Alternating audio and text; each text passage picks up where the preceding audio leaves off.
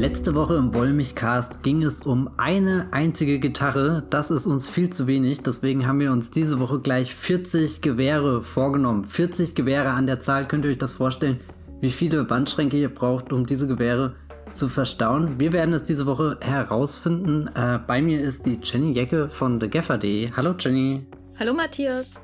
Und ich bin der Matthias Hopp von das Filmfilter. Ihr hört den Wollmilchcast und es geht um 40 Gewehre 40 Guns von Samuel Fuller aus dem Jahr 1957. Wir wünschen euch ganz viel Spaß beim Zuhören.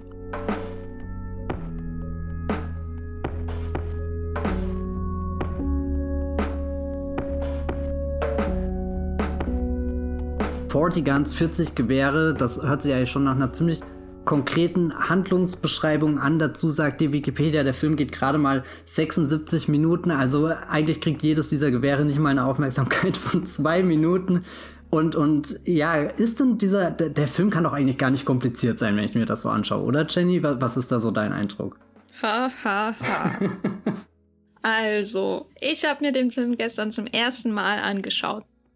Der war damals schon in diesem Buch, was ich schon mal erwähnt hatte, mit den 100 Filmen aus 100 Jahren Filmgeschichte. Und seitdem hatte ich im Hinterkopf Forty Guns, den musst du irgendwann mal gucken. Und deswegen ist er auch in dieser Liste über Western aus den 50er Jahren gelandet, hauptsächlich damit ich endlich mal Forty Guns gucke. Und dann habe ich den gestern so geguckt und am Anfang dachte ich so, ja, da kommen irgendwelche Leute nach Tombstone. Und da ist eine große Landbesitzerin, gespielt von Barbara Stanwyck und irgendwie werden die schon in Konflikt kommen und das ist dann so der Film, vereinfacht gesagt. Also das war auch so die Vorstellung. Ich wusste, dass Barbara Stanwyck äh, mitspielt und die wieder eine große Rolle hat und deswegen hat das auch so gut gepasst, den gleich nach Johnny Guitar so zu programmieren, wenn man so will, in diesem, in dieser Podcast-Reihe. Aber als ich den dann kuratiert. Genau. Aber als ich den dann geschaut habe, wirklich, irgendwann so nach einer halben Stunde habe ich äh, Pause gedrückt und habe mir den Wikipedia-Eintrag durchgelesen, um nochmal zu verstehen, welche Rolle haben eigentlich hier diese drei Dudes, die da ankommen am Anfang. Das sind ja drei Brüder. Die Brüder Bonnell, Griff Bonnell, Wes Bonnell und Chico Bonnell, nicht Chico Marx, sondern Chico Bonnell. Und ich habe auch mittendrin irgendwann gemerkt, stimmt, die wollen ja eigentlich jemanden festnehmen, wegen Bundesverbrechen. Deswegen sind sie, glaube ich, auch US Marshals und nicht einfach nur irgendwie ein Sheriff aus einer anderen Stadt oder so, sondern der hat, der Typ, den sie festnehmen wollen, hat nämlich irgendwie Post geklaut oder so. Und, und der ist aber in dieser Bande von den 40 äh, Gewehren von der Barbara Stanwyck, der großen Landbesitzerin. So, das ist so die Grundidee. Sie kommen da rein in dieses Cuff Tombstone, was viele wahrscheinlich eher durch Wyatt Earp und so weiter kennen, was, ähm, glaube ich, auch zur selben Zeit stattgefunden hat, aber offscreen. Der Shootout am äh, OK Coral und so weiter und so fort. Right Up, Doc Holiday. Und das ist die Oberpflicht-Story, also dass der quasi der, der US Marshal, die Hauptfigur, dadurch in Konflikt mit dieser Frau geraten wird, weil theoretisch, weil er jemanden festnehmen muss, der zu ihrer Bande gehört oder zu ihren Hired Guns. Aber eigentlich geht's dann um was ganz anderes, weil die Frau hat nämlich einen Bruder, der komplett psychopathisch ist und äh, das ganze Städtchen verwüstet. Niemand tut was dagegen. Und, und da, da darum geht's dann eigentlich, ne? Dass da der Bruder ist. Und der hat auch eine Liebesgeschichte, die in einer Szene eine Rolle spielt und schlägt gern Frauen. Aber dann geht's wieder zurück und irgendwie eskaliert es dann. Mm, und, und, und, und dann gibt es ganz viele Szenen, wo Leute sterben. also ein Western. Western mit anderen Worten. Ja. Worum geht's in Fortigans, Matthias? Ja, du hast jetzt schon sehr viel gesagt, was ich gerne einfach rüber copy und pasten würde, weil ich glaube, ich krieg das nicht so kohärent hin. Also ich hatte gestern auch einen ähnlichen Panikanschub, wo ich gemerkt habe, ich stecke mitten in diesem Film, von dem ich eigentlich dachte, das wird jetzt was sehr Entspannendes für den Freitagabend. Ich habe mich so ein bisschen rein von der Lauflänge auf sowas wie Seven Men From Now eingestellt, nur halt, dass sie jetzt nicht bis sieben, sondern bis 40 zählt. In der Regel kriege ich das ganz gut hin. Aber ich habe dann auch gemerkt, wie ich auf einmal komplett verloren bin im Chaos dieser, dieser Stadt Tombstone zwischen ganz vielen Figuren, die sich sehr ähnlich aussahen und, und ich dann mir gar nicht sicher war, wer ist denn jetzt alles hier verbrüdert, wer gehört alles zu den 40 Guns ist der Sheriff auch ein, ein Hired Gun? Wie kann das denn sein? Also sehr, sehr viele komplexe Dinge, wo, wo ich dann auch zu, zu, äh, zu einem, äh, ich glaube, als exzellent eingestuften Wikipedia-Eintrag gegriffen habe, um herauszufinden, dass das ja am Anfang drei Brüder sind, unter denen sich da eben hier dieser US Marshal Griff Bonnell befindet, der in die Stadt kommt, um jemanden festzunehmen. Es ist eigentlich wirklich sehr simpel und in dieser Stadt existiert dieses Riesenimperium, angeführt von der Jessica Drummond und ihren freitretenden Hired Guns und eben diesen einen Psycho-Bruder, der wirklich so ein Massaker anrichtet. Da musste ich dann auch wieder an The Wild Bunch denken, über den wir hier von ein paar Wochen ja schon mal, äh, paar Wochen, wahrscheinlich schon wieder ein paar Monate. oh Gott, die Pandemie, Leute. War das nicht letztes Jahr? Warum? Oh nein. Das wird immer schlimmer. Na gut, vielleicht letztes Jahr haben wir hier wohl mich Gast über The White Bunch von äh, Sam Peckinpah geredet. Der beginnt nämlich auch mit, mit einer ziemlich krassen Szene, wo, wo einfach ganz wild geschossen wird und, und du dich fragst, ja, wo ist, ist denn die Zivilisation hier in Sicht oder eher nicht? Aber was mich dann so ein bisschen bei Laune gehalten hat, ist auch so der Gedanke gewesen, das geht nicht nur wild dazu, sondern die Menschen sind da auch recht zivilisiert in diesem Tombstone, so Ende des 19. Jahrhunderts, denn wir bekommen zum allerersten Mal in dieser Westland-Reihe wirklich mal so das Äquivalent von einem öffentlichen Schwimmbad zu sehen, nämlich ganz große Fässer wo die Männer, nicht die Frauen wohlgemerkt, keine Ahnung, wo, wo die sich waschen, da, da, das zeigt die Kamera nicht, sondern einfach nur Männer, die in Fässern sitzen und irgendwie mit Seifenblasen spielen. und das ist irgendwie so ein schönes... Und es wird gesungen währenddessen. Ja, es ist wirklich ein, ein hinreißendes Bild, wo, wo, was auch gar nicht zu dem, dem sonst so, so wilden, schonungslosen, kompromisslosen Film hier passt, sondern einfach nur jemand, der sich da halt mit der Bürste über den Rücken fährt und da schön vor sich hinpfeift, sehr entspannt. Da habe ich mich dann auch irgendwie gedacht, das ist doch ein guter Freitagabendsfilm. Nach einer langen Woche hier entspannt und, und dann ging es aber gleich schon wieder weiter. Dann kam ein, ein Sturm, ist aufgezogen und, und dann habe ich komplett aufgegeben und gedacht, ich lasse mich einfach mal von diesem Film mitreißen, weil obwohl der nur so kurz ist, steckt da eigentlich wirklich ein etwas Riesiges drinne und, und das ist vielleicht auch so das Verblüffendste, was ich jetzt erstmal hier festhalten will, dass, dass ich den Film einfach auf ganzer Linie unterschätzt habe. Genauso wie du, Jenny, habe ich ihn jetzt zum ersten Mal gesehen und, und bin, bin ja sprachlos überwältigt, weggeblasen. Weggeblasen, als würde der Twister durch deine Wohnung ziehen. Und stattdessen der, ist Der große Twister aus, aus dem, wie heißt der? Ja, nee, der heißt ja auch Twister, Twister der Film. Kommt gleich noch eine Kuh angeflogen.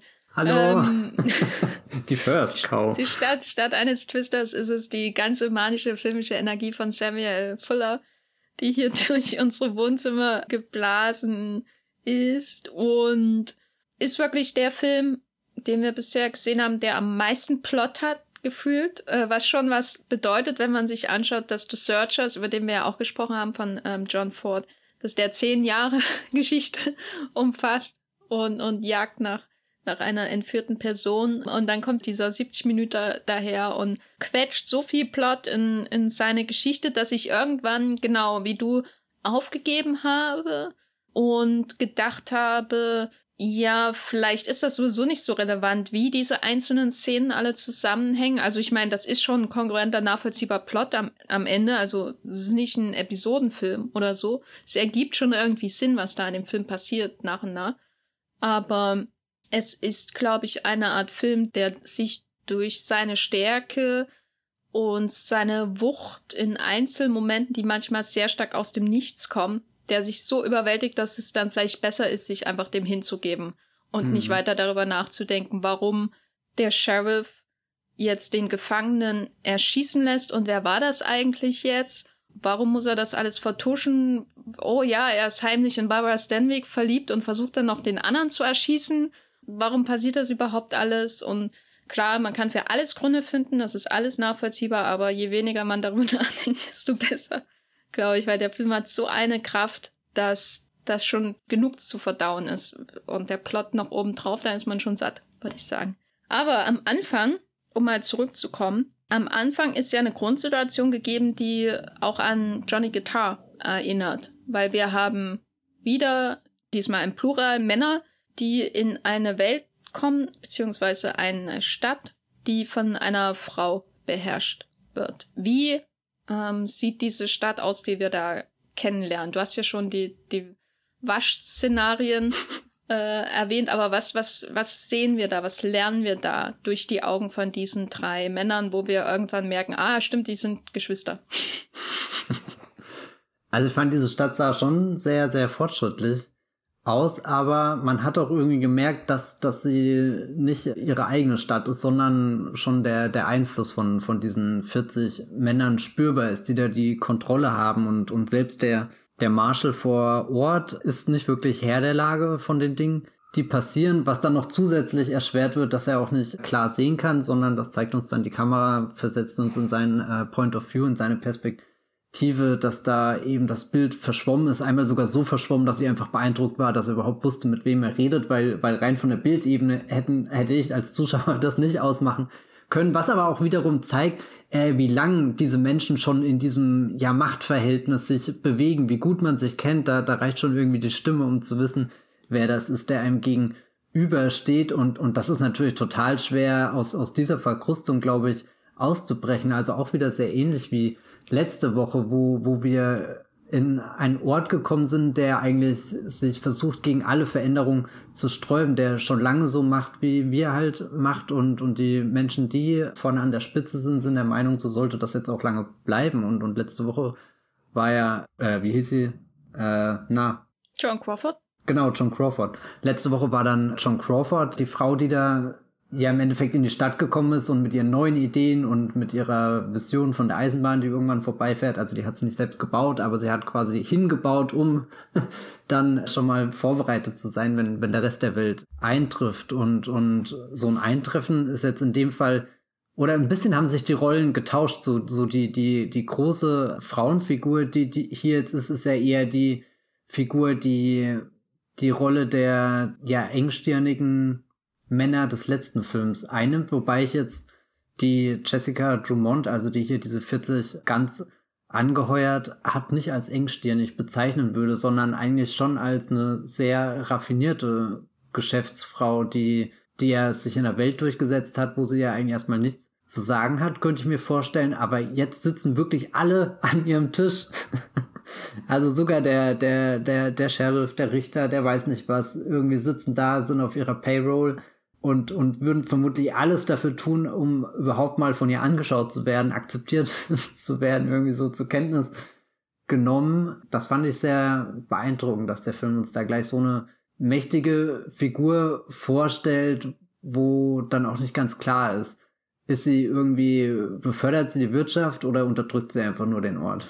Ja, weil schon wie beides, sie, oder? Ja, weil schon wie sie auftaucht, ne? Die erste Szene des Films. Da, da musste ich so ein bisschen an den Auftakt von Free Time to Yuma denken, wo man diesen, diese lange, diese Postkutsche durch den Staub mhm. in so einer Kurve rasen sieht. Und die Landschaft ist ja immer sehr wichtig in diesen Filmen und vor allem die Art und Weise, wie sie durchschritten wird, äh, wie sie überwunden wird. Und hier ist es in, in Forty ganz sehr ausdruckskräftig am Anfang, auch durch die Kamera, weil man eben diesen Wagen hat von diesen drei Brüdern, wo man weiß noch nicht, was, wer, äh, wer sie sind, was sie für eine Rolle haben. Ihr Äußeres wirkt eher ungefährlich, bisschen dreckig. Die, die Kleidung lässt nicht auf ihre Arbeit, also zumindest die Arbeit von den Zweien als US Marshals irgendwie schließen.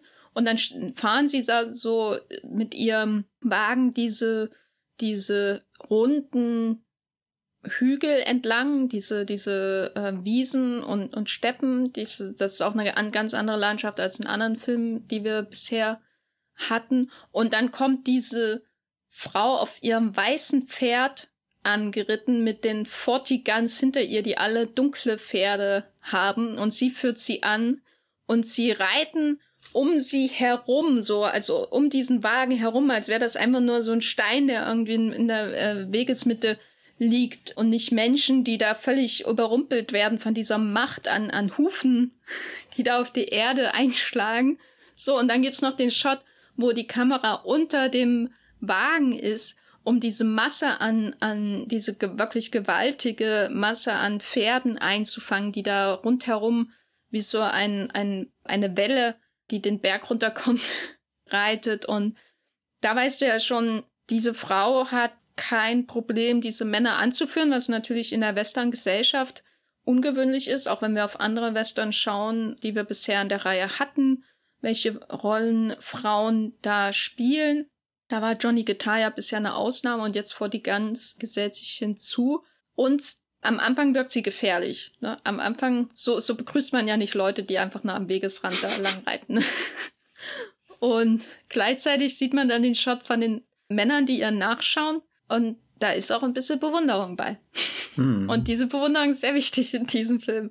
Weil sie, ja, sie ist keine einseitige Bösewichtin, aber ja, sie hat ja später dann auch diesen Moment, wo sie erklärt, wie sie sich alles aufgebaut hat und wie sie auch so erklärt, dass sie im Grunde Tombstone mit groß gemacht hat. Aber gleichzeitig hat man das Gefühl, dass sie auch nichts dagegen tut, dass ihr psychopathischer Bruder da ein Terrorregime führt. Ne? Und sie, sie Recht und Gesetz in ihrer Hand hat, was es dann ja später noch in einer Szene explizit gemacht wird, als sie da jemanden aus dem Gefängnis holt. Und der, der Rechtssprecher nebenbei ganz schnell das Urteil verliest und die Kamera so schon aus der Tür raus ist, mehr oder weniger, okay. vorher fertig wie, ist. Wie er da rausmarschiert, so ohne zu zögern, gleich schon die, die Waffen wieder irgendwie im Anschlag und so. Großartige Szene. Bei dem Einreiten, was du davor erzählt hast, ich musste an zwei Dinge denken. Einmal das Humorvolle ist hier Life of Brian, wo die Soldaten alle in den Raum gehen und du denkst, naja, jetzt ist der Letzte reingelaufen. aber es hört einfach nicht auf. Und dann die dramatischere, epischere Szene, an die ich denken musste, war am Anfang von Der Herr der Ringe, die zwei Türme, wo Gandalf, Aragorn und Gimli auf die Reiter von äh, Rohan treffen, hier angeführt von Eomir und, und da, da sind sie ja auch so, so mitten auf, auf der Landschaft und auf einmal kommt dieser Wust an Pferden und ich habe eigentlich drauf gewartet, dass Jessica Drummond stehen bleibt und sagt, was macht ein Elf, ein Zwerg und ein Mensch in der Rittermark? Das wäre natürlich der Wahnsinn gewesen. Nee, aber to total starke, wuchtige Szene so, so für den Einstieg und, und ich fand es auch super spannend. Du hast das gerade gesagt, du weißt noch nicht, wer, wer sind die drei, was machen hier, was, was, wer sind die Figuren, denen wir in diesem Film folgen werden und, und da war ich dann auch hin und her gerissen und, und habe überlegt, also so klar, der, der, der Titel mit den, den 40 40 Guns, der, der gibt dir schon irgendwie einen Hint, dass diese Reiter diese 40 äh, Guns sein könnten, aber ja, ich weiß nicht, da, da, da fühlte sich der ganze Film so an, als schaue ich da schon zu, wie, wie dieser, dieser Wirbelsturm, der am Ende einmal komplett durchfährt und alles niedermäht, wie, wie der anfängt, sich zu, zu, zu formieren oder so. Also ich habe noch nie einen Wirbelsturm gesehen, der das tut, aber so stelle ich mir das ungefähr vor. Ja, der Film hat so eine Linie von einer fast schon übernatürlichen Gewalt, die sich so durchzieht oder so ein Grundrauschen an, an so einer Überwältigung. Schwer zu beschreiben, diesen, also dieses Gefühl, diesen Film zu schauen, aber diese Szene am Anfang gibt schon irgendwie so das Grundgefühl dieses ganzen Films vor. Was du ja auch beschrieben hast, mit, ne, dass dann später auch in diesem Twister, in dem Wirbelsturm dann wieder aufgenommen wird, dass das so eine Gewalt einfach durchbricht oder jederzeit durchbrechen kann, weil bei diesem Wirbelsturm später, der dann ausgerechnet auch in einer Liebesszene im Grunde kulminiert unter Mondlicht, da ist es ja auch so, dass der mehr oder weniger aus dem Nichts kommt. Man schaut so an den Horizont und dann auf einmal ist er da. So, und dann kommt er auf dich zu, du versuchst wegzurennen, aber er kommt immer näher, kommt immer näher. Und dann robbst du mit Barbara Stanwyck halt durch den Dreck, wie das so üblich war damals in Arizona. Und dadurch kommst du ihr näher und dann liegst du sehr in einer sehr romantischen Szene in einer Hütte, die zum Glück nicht von dem Wirbelsturm zerstört wurde. Aber alles wert, oder? Ja, aber, aber dieses Grund, dieses Grundgefühl, da kann jederzeit irgendwie was so einbrechen und dich total überrumpeln, überrennen, wie diese Pferdemasse am Anfang. Durchzieht sich durch den ganzen Film bis hin zu dieser Attentatsszene bei der Hochzeit zum Beispiel. Oder, oder am Anfang auch der Shootout. Eben sitzen noch alle glücklich in der Badewanne und das nächste, was du siehst, ist halt einfach nur Glas, das zerspringt und, und Menschenmassen, die sich bewegen und so.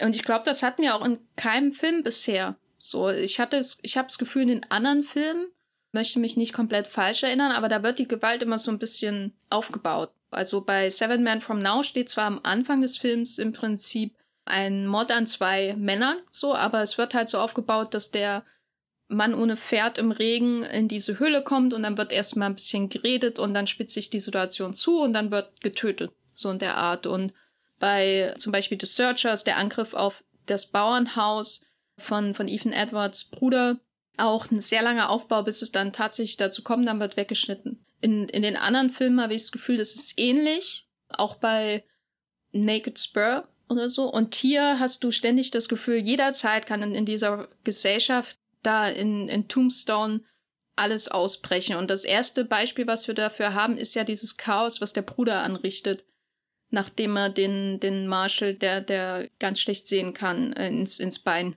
schießt. Und dann wird erstmal die Stadt verwüstet. Auch eine ganz bizarre Szene, oder? Also äh, be beschreib sie mal für alle, die, die sie noch nicht gesehen haben. Na, es ist dann also wirklich wie von Grad auf, auf Narat. Chaos da und und also der Film ist sehr rabiat, wie, wie du du hast gerade alle aufgezählt, die wir hier schon besprochen haben und die wirken halt dagegen wie so so ein, so ein Spaziergang irgendwie durch den Park. Und eigentlich sind die das ja nicht. Also ich kann mich dran erinnern, dass wir in den letzten Wochen auch schon sehr sehr über intensive und nervenaufreibende Szenen und so gesprochen haben. Und jetzt denke ich wieder an The Naked Spur, das Finale zum Beispiel, wo du den ganzen Sturzbach und so weiter im Hintergrund hast, der ja da schon irgendwas was reißendes auch reinbringt, aber es ist nicht vergleichbar irgendwie mit mit der Härte, die hier dann auf einmal passiert und, und sofort ist, ist jeder in Bewegung, hat irgendwie eine Waffe in der Hand und, und schießt und, und dann stellen sich die Menschen aber auch auf so, so, so richtige äh, Position irgendwie. Also einmal ganz, ganz klassisch für, für das Western-Duell mitten in der Straße, links und rechts ist irgendwie Chaos, da liegen schon die ersten Leute. also fürchterlicher Anblick oder, oder dann eben auch der, der, der Marshall, der dann da hier sein Gewehr sich schnappt und, und irgendwie in so eine, so eine sichere Position irgendwie geht, um das Ganze ein bisschen aus der Distanz zu, zu überblicken. Aber es ist, es ist dann, äh, ich meine, wir haben vorhin im Vorgespräch ein bisschen darüber geredet, vielleicht kommen wir da nachher auch noch drauf, dass der Film auch schon viele äh, Vorläuferbilder für, für Sergio Leone-Filme oder so hat. Aber es ist nicht wie bei Leone, dass, dass es unerträglich wird, die Anspannung, wie sie sich gegenseitig anschauen, wo, wo, wann spuckt der Erste, wann zieht der Erste, wann, wann blinzelt einer oder so. Also das, das, die, die Einstellungen sind ja bei Leone wahnsinnig intensiv und, und auch sehr, sehr, sehr lang, sondern man muss sich halt immer im Kopf haben, der Film ist nur 76 Minuten, aber er hat halt trotzdem ganz viel drinne und, aber deswegen passiert das alles sehr, sehr rasant und, und dann laufen einfach Menschen aufeinander zu und es wirkt sehr, sehr unausweichlich alles. Also bei Leone, egal wie fest sie starren, irgendwann könnte ich mir auch vorstellen, einer sagt mal, nee, jetzt nicht, ich gehe. während, während, also hier, hier vergeht, oder, oder der, der Film hier rast zu schnell einfach, als, als dass da irgendeiner entkommen könnte, dieser plötzlichen Gewalteruption. Also wenn, auch, auch wenn dieser, dieser, dieser Twister nachher auftaucht, den sehen sie am Horizont, wie er sich zusammenbraut. Also sie hätten rein theoretisch wirklich einen minimalen Vorlauf, aber sie können, können gar nicht so schnell rennen, reiten, was auch immer, fliegen, springen, hopsen, durchs äh, Gebüsch krabbeln, als dass sie dem entkommen würden, sondern Forty Guns ist wirklich so ein, so ein Film, wo du den, den Sturm siehst und dann einfach durch musst. Das ist ein bisschen so wie Fury Road eigentlich, gell? Forty Guns, Fury Road, da scheint mir schon eine sehr offensichtliche Verbindung vorzulegen. Hm.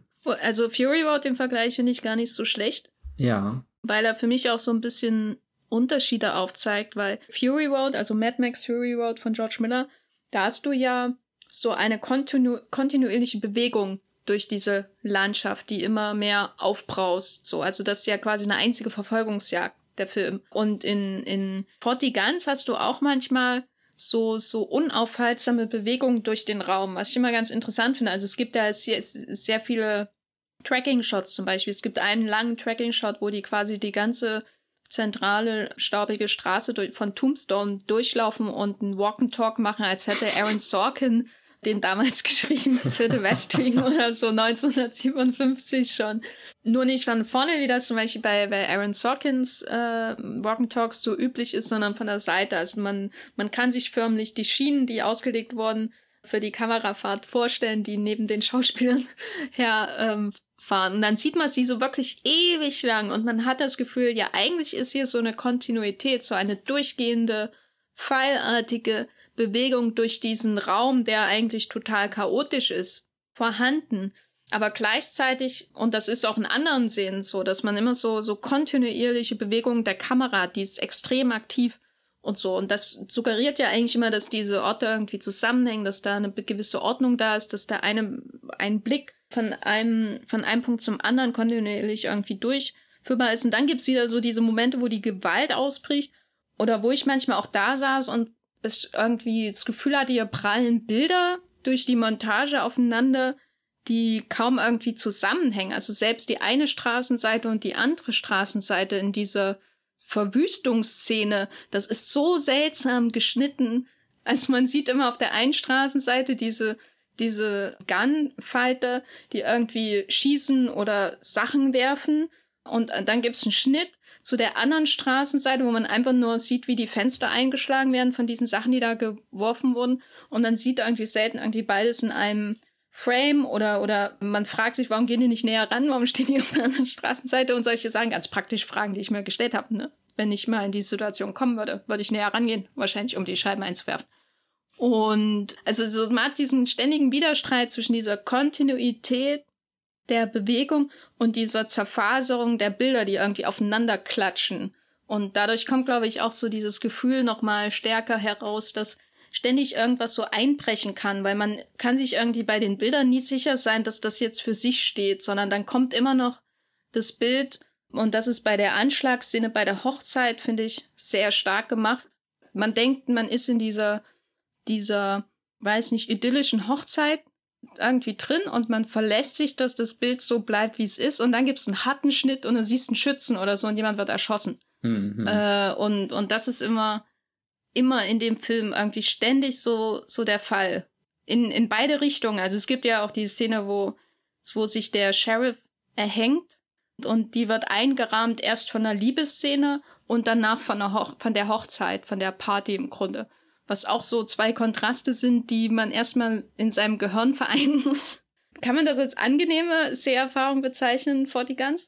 Ich fand es auf alle Fälle mega aufregend, den Film zu gucken. Ich hatte immer das Gefühl, vielleicht existiert auch wirklich diese 160-Minuten-Version von dem Film, wo, wo sich das alles, ich sage jetzt mal in Anführungsstrichen, nachvollziehbar ausbreitet. Also wo du einmal mehr Gefühl dafür bekommst, welcher Bruder steht gerade wo, welche der 40 äh, Guns ist, ist wo positioniert und, und dann ist Samuel Fuller nochmal irgendwie im Schneideraum drüber und dann hat sie ihn irgendwie gepackt und er hat gesagt, nee Leute, wir überspringen jetzt all diese Momente dazwischen, all diese verknüpfenden Dinge, die dir mehr Kontext geben, sondern wir bringen da echt ein ganzes Stück Desorientierung rein, aber, aber ich habe auch ehrlich gesagt nichts dagegen. Also ich bin mir auch ziemlich sicher, dass dieser Film, je öfter man ihn schaut, der, der wird eigentlich nur besser, weil, weil er halt wirklich auf genau auf die Dinge Wert legt, die dir dann in Erinnerung bleiben oder oder also so so er hat halt ja, wie du es beschrieben hast, er hat diese Momente, wo er, wo er manchmal, habe ich gestaunt, mit, mit was für einer eleganten Bewegung irgendwie die Kamera sich so von oben runter in die Straße bewegt hat. Oder so und dachte mir einfach nur, ja, Wahnsinn. Das, das sah ja fast so gut aus, als, als, ja, weiß nicht, wer das als wäre Orson Welles in den hineingefahren, hatte ich manchmal das Gefühl bei den Kran. ja, also so, irgendwo hatte ich auch das Gefühl, naja, gut, mit seinen 76 Minuten, das wird so ein kleiner, kleinerer Western sein, aber da wirkt er auf einmal riesengroß und, und episch und auch irgendwie schon als, als wäre das ein Film, der, der, der mit einem ganz anderen, ja, ich weiß nicht, so, so, so Ansatz gedreht worden wäre, anstatt einfach nur ein paar Dudes, die sich da schnell mal ein Duell in der äh, Straße liefern und dann ist aber sofort wieder in so einem richtigen, weiß nicht, Action Vibe drinne, wo, wo du gar nicht fassen kannst, was jetzt alles passiert, weil, weil auch alles sehr, sehr, sehr, weiß nicht, rasant, happig, übertrieben ist, aber, aber trotzdem genau das zeigt, was ich irgendwie sehen will. Also ich fand den unheimlich aufregend. Ich dachte mir, das ist so, so, so, und deswegen auch vorhin dieser, dieser, dieser Fury Road Vergleich, so, so nonstop. Wir sind jetzt zwar nicht wirklich die ganze Zeit unterwegs und fahren da hier einmal im Kreis hin und her. Ähm, da, das sind schon noch so ein paar, paar Zwischen, Stops, aber also ich bin, bin einfach verblüfft, wie, wie viel in diesen 76 Minuten dann am Ende doch drinne steckt. Ja, es ist dann halt so die, die Anzahl an Einzelmomenten, finde ich, die dann irgendwie doch ein hinterher so ein Gesamtgefühl geben und nicht unbedingt eine Story oder so. Also äh, ist halt schwer, schwer das zu beschreiben, aber vielleicht können wir das ein bisschen klarer machen, wenn wir uns so die, die Figuren im Zentrum anschauen und vielleicht auch vergleichen mit zum Beispiel Johnny Guitar. Was haben sie denn gemeinsam? Also wir haben ja schon über die beiden Frauen gesprochen und da tritt, wie, tritt äh, äh, in beiden Filmen ein Mann in ihr Leben, der ihnen ebenbürtig zu sein scheint. Aber was hältst du denn von dem Dude aus Forty Guns, der hat ja nun nicht so schöne blonde Haare wie Sterling Hayne, über den ich im letzten Podcast geschwärmt habe. Der sieht ja eher aus wie jemand, der in einem anderen Film auch der, der Henchman sein könnte, oder? Also der ist jetzt nicht unbedingt eine Charisma-Bombe, oder hast du das anders wahrgenommen? Nee, also ich war auch mir nie sicher, ob es er oder sein Bruder ist, den ich gerade sehe, was dann vor allem bei dieser Hochzeitsszene, da dachte ich ja erst, er wurde erschossen aus irgendeinem Grund. Aber da konnte, also äh, insgesamt war, kam diese Hochzeitsszene, die, die markiert ja eigentlich auch einen größeren Zeitsprung, was auch irgendwo nachvollziehbar ist, weil, weil eben so eine Hochzeit ja auch nicht aus dem Nichts passiert, so bis, bis das alles vorbereitet wird, bis diese ganze Gesellschaft eingeladen wird. Also eigentlich funktioniert der Film, aber ach, ich war gestern sowieso überfordert. und, und da, da musste ich mich dann auch kurz sammeln nach der Hochzeitsszene und überprüfen, wer wurde denn jetzt überhaupt äh, verheiratet und wer wurde dann gleich im Anschluss erschossen, alle. Es äh, ist auch Wahnsinn, dieses Drama, so das Glück in der einen Sekunde und wirklich eine Sekunde später ist schon wieder alles zerstört, was da an, an Aufbruch irgendwie stattgefunden hat. Also es ist fast schon unverständlich, mit was für äh, Gefühlen hier der Samuel Fuller jongliert. Also wirklich, als, als kann er diese Bälle gar nicht schnell genug hin und her schmeißen und gucken, ob wir als Zuschauer mitgehen oder nicht. Was war die Ausgangsfrage? Unser Held. Ah ja, unser Held ja, ich weiß nicht, schwer. Also ich, oh, der, der Johnny Guitar ist halt aus, aus jeder Hinsicht irgendwie greifbarer, nachvollziehbarer. Auch dadurch, dass er wirklich eine Vergangenheit mit ihr hat, selbst wenn, wenn der Film lange darum herumtänzelt und das eher so uns in Aussicht stellt mit, hm, da war was, was die beiden verbindet, aber deswegen begegnen sie sich auch jetzt auf dieser einen Augenhöhe, haben da schon diese Connection gemacht und, und das findet er hier in 40 ganz erst so zu, zur Mitte des Films statt, wenn der Griff Bonnell in, in die, die, die Gesellschaft eindringt von der Jessica Drummond. Also die sitzt da an ihrer langen Tafel in ihrem Herrenhaus, was ja auch wirklich fürstlich aussieht. Da hat sie sich schon wirklich so, so einen Palast hergerichtet. Wir haben jetzt letzte Woche viel über das, das Casino quasi von, von John Crawford gesprochen, was auch ein, sehr beeindruckendes äh, Stück ist, was man sich so in diesen wilden Westen setzen kann, aber weiß nicht, also das wirkte hier jetzt noch mehr so so ausgestattet, geschmückt, auch wenn es in dem Schwarz-Weiß vielleicht gar nicht so sehr zu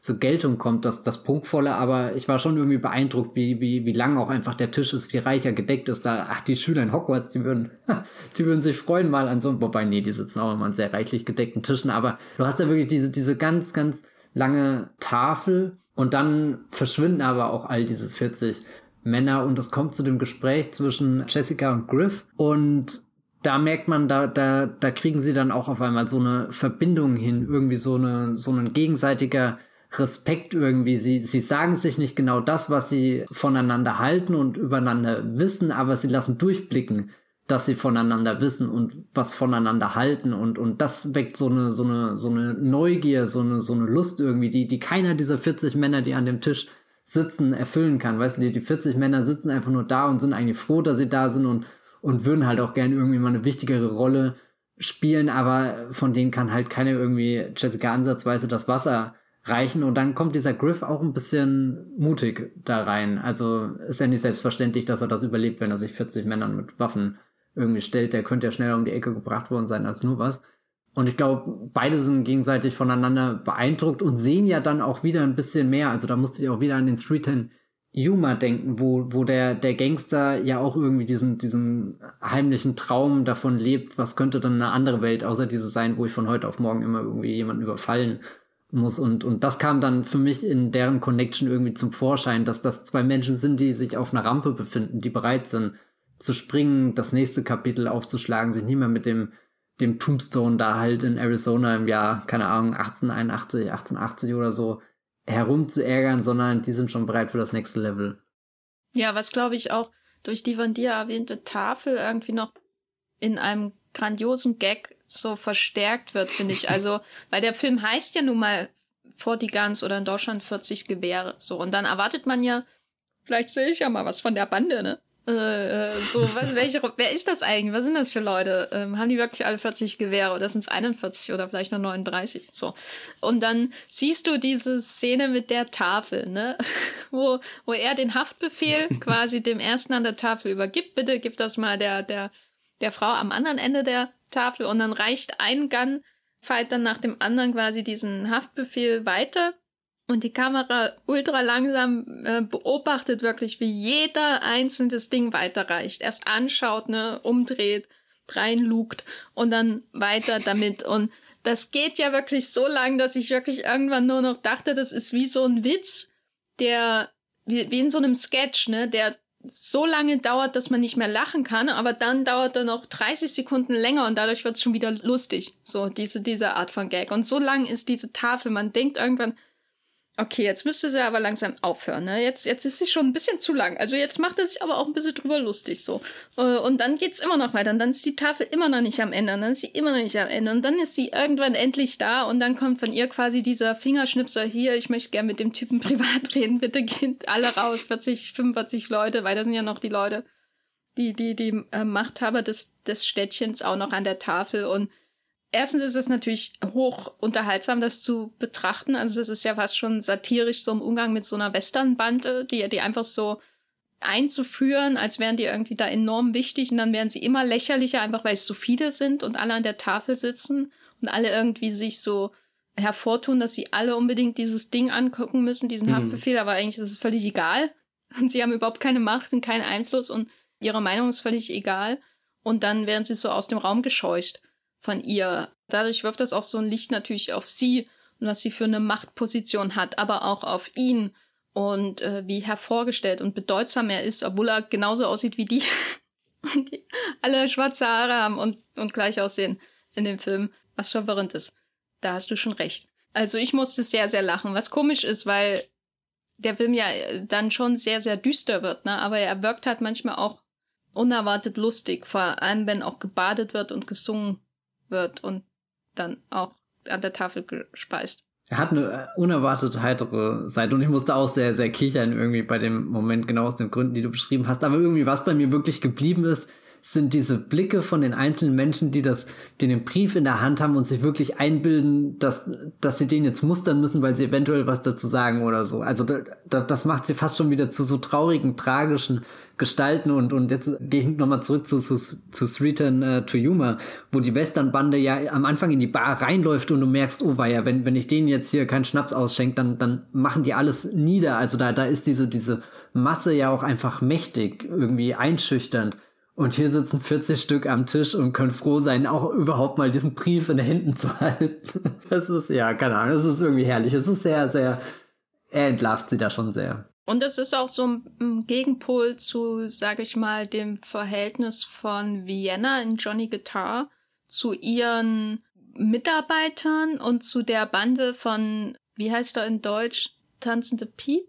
Oder ich weiß nicht. Das, das Kid, Dancing, äh, Dancing Kid, Kid, genau. Äh da hatte ich schon das Gefühl, die Art, wie sie mit ihnen umgeht, wie sie den Verletzten pflegt, wie sie ihre Mitarbeiter, die am Roulette-Tisch arbeiten, auszahlt, als klar wird, dass, dass ähm, da der Mob bald kommt, um das Ding abzufackeln und so. Da hatte ich schon das Gefühl, dass es da auch natürlich darum geht zu betonen, was sie für eine humane Seite hat, weil sie natürlich auch in dem Film oft recht stählern, unangreifbar wirkt, wenn sie da auf diese diesen Dorfmob herabschaut. Und in 40 Guns das Verhältnis von Barbara Stanwicks ähm, Jessica ähm, zu diesen angeheuerten Leuten ist wirklich so, als hätte diese, sie da einfach so ein paar Lemminge oder so. Also die sind eigentlich nur in ihrer Masse relevant, wie sie hinter ihr her schwärmen oder wie sie da an, an, an dieser Tafel sitzen. Und ab und zu hast du Schlaglicht auf einzelne Gesichter, also zum Beispiel den, der dann haftbrieflich ähm, gesucht wird und der dann hinterher versucht, diesen Hinterhalt zu machen. Wobei ich das auch erst nach dem Durchlesen der Inhaltsangabe verstanden habe, dass es ein und dieselbe Person ist und dass der der ist, warum, dass er der Grund ist, warum sie überhaupt in der Stadt sind. Ich fühle mich so dumm, wenn ich mir vor die ganz anschaue. Naja. Glaub, glaubst du, sie, sie verachtet diese Leute eigentlich, aber weiß, dass sie sie braucht, um halt noch aktuell ihre Machtstellung irgendwie zu, zu behalten, bis sie halt herausgefunden hat, wie sie diesen, diesen Sprung schafft, der sie auf das Next Level endgültig katapultiert? Na, ich habe das Gefühl, sie sind wie so Burgmauern, die sie um sich herum gebaut hat. Aber irgendwie hasst sie diese Burgmauern, weil es sind halt einfach nur Burgmauern. Also ja, oder hast du es so. wahrscheinlich ein übertriebenes Gefühl. Also die einzige Person, die ja ihr ja näher zu stehen scheint, ist ja ihr Bruder, den sie hat sie ja mit bloßen Händen selbst zur Welt gebracht. Mhm. Ähm, der ist auch deutlich jünger als sie und ist aber trotzdem irgendwie nur einer von dieser Gruppe, was äh, zu so einem seltsamen Beziehungsgeflecht irgendwie führt, weil er ist die ganze Zeit zusammen mit diesen angeheuerten Gunfightern und so und gleichzeitig steht er ihr aber eigentlich viel näher. Und sie sagt ja auch hier, dass, dass er eigentlich zum Töten gar nicht in der Lage ist, was er dann natürlich durch das Gegenteil im Verlauf des Films beweist. Aber es wirkt eher so wie, das ist halt ein Mittel zum Zweck, um ihre Macht aufrechtzuerhalten in diesem Tombstone. Ich stelle mir das auch so vor, ne, wenn du die, die Machthaber deines Städtchens zum Abendessen einlädst, welche Wirkung hat, hat es dann, wenn sie mit 40 Gewehren am Tisch sitzen? Sozusagen. Also, das heißt ja, das ist ja was Einschüchterndes, ne, ihre ganze Präsenz. Und dazu sind sie da, mehr nicht. Oder, oder siehst du da noch mehr dahinter? Mm, na, die, die Szene, wie sie sie rausschickt, das war schon interessant, weil ich glaube, das ist noch nicht so oft passiert anhand der Reaktionen auch der Männer, die dann, weißt du, die haben eben noch den Brief in Händen gehalten, weißt du, jetzt, jetzt kommt endlich ihr Moment, wo sie sagen können, also ich finde, dieses Dokument sieht gefälscht aus oder so, weißt du? So, du, dein, die ganze Zeit reitest du mit den Hayat ganz rum und das ist irgendwie cool, weil du hast das Gemeinschaftsgefühl, weißt du, fühlst dich fast wie einer dieser sieben Samurai oder äh, so, die da vielleicht sogar was Ehrenhaftes machen, je nachdem aus welcher Perspektive du gerade argumentierst. Und dann sagt aber diese Frau auch einfach nur, nee, ich lade jetzt eigentlich hier diesen, diesen Fremden ein, der ja sogar auf der anderen Seite eigentlich steht, der, der an einen von uns ran will, der, und, und hier ausliefern will oder sowas. Also schon, schon, schon vielleicht auch so, so ein kleiner Vertrauensbruch, wo diese in Anführungsstrichen nicht ganz helle Masse an Männern, die halt stumpf, stumpf folgt, weil sie halt einfach nur, sie sind halt hired guns, also so, so angeheuert. Sie sind jetzt nicht als Strategen oder sie sind nicht da, weil, weil Jessica ihre Meinung will. Und das wird ihnen vielleicht auch klar in dem Moment, dass sie austauschbar sind, dass sie weggeschickt werden können, dass es da jetzt, dass ein einziger Mann offenbar interessanter sein kann als sie in ihrer geballten 40 Schuss Feuer, Power, Kraft, keine Ahnung was.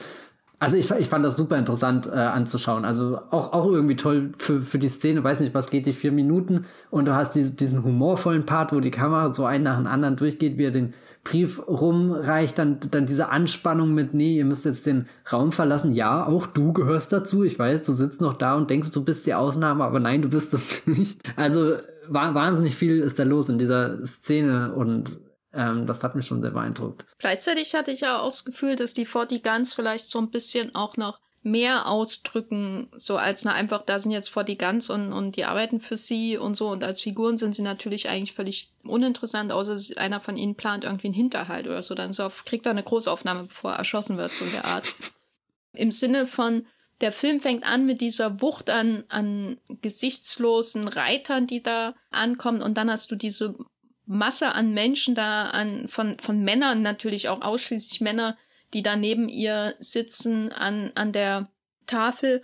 Und dann parallel dazu hast du immer wieder dieses Motiv von den Waffen, das sich ja durch den ganzen Film zieht, die Liebe zu den Waffen, das Liebkosen von Waffen, die Liebesszene zwischen äh, dem Bruder von Griff und der Waffenverkäuferin, die dann in vor dem Kuss in, in dem Blick durch den Lauf eines Gewehres mhm. gipfelt. Ein, ein ganz bizarrer Moment, die Waffen, die Gewalt, dieses, dieses Element, das immer da ist und irgendwie anzüglich auch irgendwie inszeniert wird, ne, diese Liebe zu den Waffen, äh, zu den Waffen, das ist irgendwie in dem ganzen Film immer drin, aber das suggeriert natürlich auch oder so dieses andere Element, was wir schon beschrieben haben, dass ständig so die Gefahr des Ausbruchs da ist. Und deswegen sehe ich die auf einer, sage ich mal, symbolischeren Ebene oder so schon auch so ein bisschen als das Pulver, was du nur entzünden musst und dann ist es vielleicht nur in einem hm. Mann drin, aber dann explodiert's. So in der Art. Also sie sind quasi stellvertretend oder nicht stellvertretend, aber sie, sie ähm, verkörpern im Grunde diese Gewalt und diese tumbe, gesichtslose, diesen tumben, gesichtslosen Ausbruch, der möglich ist, ständig und der dann natürlich auch unseren Helden im Finale des Films ergreift. Der Held, äh, und das ist so ein bisschen eine Parallele zu Johnny Guitar, ist jetzt was wie ein, ein Retired Gunfighter, und äh, Johnny Guitar war, hatte ja auch so eine Vergangenheit als Gunfighter. Ähm, darüber haben wir auch im letzten Podcast gesprochen, dass es so ein bisschen wie ein Pulverfass ist mit seiner Gun-Craziness, die immer wieder erwähnt wird. Und du denkst, wann bricht das jetzt aus? Wann, wann entwickelt er wieder die Lust zum Töten? Äh, die Lust am Töten. Wann endlich wann zeigt endlich? uns die Gewalt? Genau. Wann kommt die, die Hallway-Szene, wo sich Vader einfach nur durchmetzelt und alle tötet um ihn herum? Hattest du bei diesem Helden jetzt, der ja auch so, und das kommt erst später raus, seit zehn Jahren niemanden getötet hat, aber so eine Vergangenheit hat als, als jemand, der, der jemanden töten und jetzt ganz kontrolliert ist. Hattest du bei ihm vor dem Finale das Gefühl, das ist ein Pulverfass, was da durch die Stadt latscht? Nicht so sehr wie bei, bei Johnny Gita, da ist halt schon dieser Schlüsselmoment, wo wir kurz sehen, wie, wie, wie, wie da dieses alte Gunfighting-Ding durchschießt, wo, wo, er, wo er dann ja mehrmals hier ganz schnell auf seinen, seinen Revolver einhämmert und wirklich ein, eine, eine Kugel nach der anderen sitzt, wo du wirklich meinst, wenn, wenn der ein bisschen mehr Munition hätte, würde er alles um sich herum töten. Und, und also da hatte ich das Gefühl, da setzt Johnny Gita schon ein bisschen früher so, so ein Druckhebel irgendwie in, in Kraft blödes Bild. Aber ich glaube, ihr wisst, was ich meine. Während hier der Film hat ja nicht diese, diese eleganten Übergänge, die jetzt was groß vorbereiten oder so, sondern ich habe das Gefühl, es passiert halt dann das eine und das andere und, und dann ist dieses Pulverfass, das explodiert dann halt auch, aber ich sehe nicht, wie die Zündschnur irgendwie langsam angezündet wird und jetzt weiß ich noch, oh Gott, ich habe jetzt noch drei Minuten hier und was passiert in der Zwischenzeit. Also er verzichtet eigentlich komplett so, so auf diese, diese tickende Bombe, die sich unter dem Tisch befindet, die wir als Zuschauer angucken und wahnsinnig werden während die Figuren im Film total ausgeliefert sind. Also das Einzige, was, glaube ich, da in die Nähe kommt, ist, wenn, wenn, wenn er ja da äh, in die Falle gelockt wird und aber selbst das, das ist ja innerhalb von wenigen Minuten abgehandelt und schiefgegangen und, und, und schon wieder korrigiert oder, oder auch nicht. Also, also der Film ist, ist schon super spannend, aber ich glaube nicht dieser, dieser gewisse Begriff von, von Suspense, weil weil er eben schon ab dem Anfang klar macht, dass hier alles explodiert und es explodiert halt auch regelmäßig. Also es ist nicht so, als, als warten wir jetzt 70 Minuten lang auf die große Explosion, sondern wir haben ja jetzt schon über mehrere Explosionspunkte gesprochen, eben angefangen bei dem Shootout am Anfang in Tombstone bis, bis hin zu dem, weiß nicht, Shot, dem Kill auf der, der Hochzeit und allem. Und dann ist ja auch noch der Sturm dazwischen. Also eigentlich ist das schon ein, ein, ein pausenloses Eska Eskalieren. Ja, es eskaliert alles ständig. Wenn wir nochmal bei der Liebe zu den Waffen bleiben, weil das ist, glaube ich, schon sehr wichtig, ne? Also die, das ist ja schon im Titel, ne? Forty Guns, äh, wir sehen ja leider nicht alle Gewehre. Das sind nicht, kein, nicht mal Menschen, es sind einfach nur Guns. Genau, genau. Was bedeuten diese Waffen diesen Menschen? Also gerade wenn wir jetzt von diesen Gunfightern selbst da diesen 40 absehen und uns zum Beispiel diese Waffenverkäuferin und ihren Flirt mit dem Bruder von Griff anschauen. Was bedeuten die Waffen? Warum? Warum? Ja, also die, die Waffe scheint da schon sehr, sehr universell und wichtig zu sein. Gerade diese, diese Szene mit, was du schon beschrieben hast, dieser Blick durch das äh, Pistolenrohr, dass das immer näher auf sie zukommt. Das hätte auch perfekt hier in, in einen unserer Filme, in unserer hier Brian De Palma und so weiter Filme gepasst eigentlich, diese, mhm. diese Einstellung, jemand observiert was, aber es ist ja irgendwie nicht mit, mit so einer, so einer Krankengeste oder so verbunden, dass jetzt gleich irgendwas passiert, dass jemand jemanden tötet in dem Fall, sondern da ist dieser, dieser Blick durch die Waffe ja eigentlich super sinnlich als, als wäre, als könnten diese zwei Menschen nicht zueinander finden, wenn zwischen ihnen nicht irgendwie eine Waffe platziert wäre. Also ganz bizarr, dass du, dass du Menschen näher aneinander ranbringst, dadurch, dass du zwischen sie etwas stellst, was sie potenziell töten kann. Also es ist wie, als versuchen alle sich irgendwie zum Armen, während sie gleichzeitig einen D-Böller gezündet haben und gucken, was, was gleich passiert oder so. Oh Gott, das ist ein, ein, ein sehr brutaler Film, also schon so eine, so eine ganz große liebe und, und auch, ich habe vorhin im Vorgespräch mit dir kurz darüber gesprochen, über die Szene, wo, wo nach dem ersten großen Shootout in der Stadt er die Kugeln bezahlt, die er gerade verschossen hat, aber keiner redet über das Glas, was er in dem Laden kaputt gemacht hat. Also so, so auch so ein totales Ungleichgewicht irgendwie von, von, von den, den, den, den Wertsachen existiert mit, egal wo die, die wohnen. Irgendwie das Einzige, was zählt, ist, ist, ist halt wieder die Waffe und die, die Munition in dem, Moment fand ich sehr faszinierend und, und auch diese, diese, diese Anziehungsszene zwischen Jessica und Griff läuft ja in erster Linie über einen Dialog, der sagt, kann ich mal deine Waffe sehen? und das kann ja auch für alles stehen dann in dem Moment. Aber, aber ich, ich würde fast dem, dem Film abkaufen, dass es nicht mal irgendwie doppeldeutig gemeint ist, sondern dass es am Ende wirklich einfach nur um die Waffe geht, die ja in dem Moment auch sehr eindrucksvoll irgendwie aussieht. Also sticht er schon mit ihrem Silber irgendwie da raus und du hast das Gefühl, dass da, dass da nochmal eine Abstufung in der, der Macht der Waffengewalt existiert. Also selbst Forte, Hired Guns, das sind halt nur einfach irgendwelche Gewehre, die du zusammengesammelt hast, während diesen ein Colt, den Griff Bonnell bei sich trägt, der, der hat, der schießt anders, aus irgendeinem Grund. Weiß ich nicht, ist besser gefertigt, ist geschmiedet, weißt du, ist der, der, die, der eine Colt, sie alle zu knechten, ins Unheil zu treiben und ewig zu binden oder wie auch immer. ähm, oh Gott. Ich weiß nicht. Also so, so irgendwie die, die Waffe, die, die echt hypnotisierend ist. Also jeder, es ist schon fast wie der eine Ring. Jeder will das irgendwie überziehen und, und gerät dann in einen anderen Modus und, und der Modus geht ja am Ende so weit, dass du sogar die Menschen, die du rein theoretisch liebst, erschießt, um die Menschen, die sich hinter ihnen verstecken, richtig zu treffen. Also das, das ist auch eine, eine verblüffende Szene, wo, wo, wo Griff im Finale dann den, den, den bösen, durchgeknallten Bruder endlich das, das Handwerk legen will, aber der Bruder nimmt seine eigene Schwester als Geißel und Griff de denkt auch nicht mal drüber nach, sondern sieht da auch nur einen Weg und er ist durch, durch das Fleisch dann irgendwie. Also es endet nicht tödlich für sie, zum Glück, aber ja, es ist schon, schon beeindruckend, dass, dass die Waffe so irgendwie die einzige Sprache ist, obwohl uns ja am Anfang eigentlich eine Stadt vorgestellt wird, wo die Leute sogar in der Badewanne sitzen, aber am Ende ist vermutlich die Wahrheit, dass sie mit der Waffe in der Badewanne sitzen. Du hast es gerade gesagt, die Waffe ist die einzige Sprache. Das wollte ich nämlich auch gerade anmerken, weil mir kommt es auch manchmal so vor, ja, das ist sinnlich und das ist irgendwie ein Objekt, was sexuell aufgeladen ist äh, gibt es ja auch genügend filmtheoretische Texte über äh, und andere theoretische Texte über Waffen und als Verlustsymbole und bliblablub. Und das kann man sicherlich auch bei 40 Guns irgendwie hineininterpretieren und. Say hello to my 40 Guns. genau, also das ist auf jeden Fall irgendwie da. Aber ich habe auch das, dieses Gefühl gehabt, dass, dass die Waffe, die die Sprache ist, um diese Menschen zusammenzuhalten manchmal oder damit sie sich näher kommen. So mehr noch mhm, mhm. als das, was aus ihren Mündern entweicht. so was, was eigentlich universell, also da auch verständlich ist, aber diese zusammengeworfenen Menschen da an, in, an der langsamen sterbenden Frontier sozusagen, also das, das Land ist schon mehr oder weniger vollständig erkundet die kommen da zusammen und die einzige Sprache, die sie wirklich alle bindet, ist die, die mit diesen Waffen assoziiert wird. Das ist dieses gemeinsame Bewundern der Waffen, weil im Gegensatz zum einen Ring haben alle diese Waffen, alle lieben diese okay, Waffen, ja, alle, ja. alle bewundern sie, alle streicheln sie, alle wir, halten sind ja sie an der Herstellungsstätte, gell? Bitte?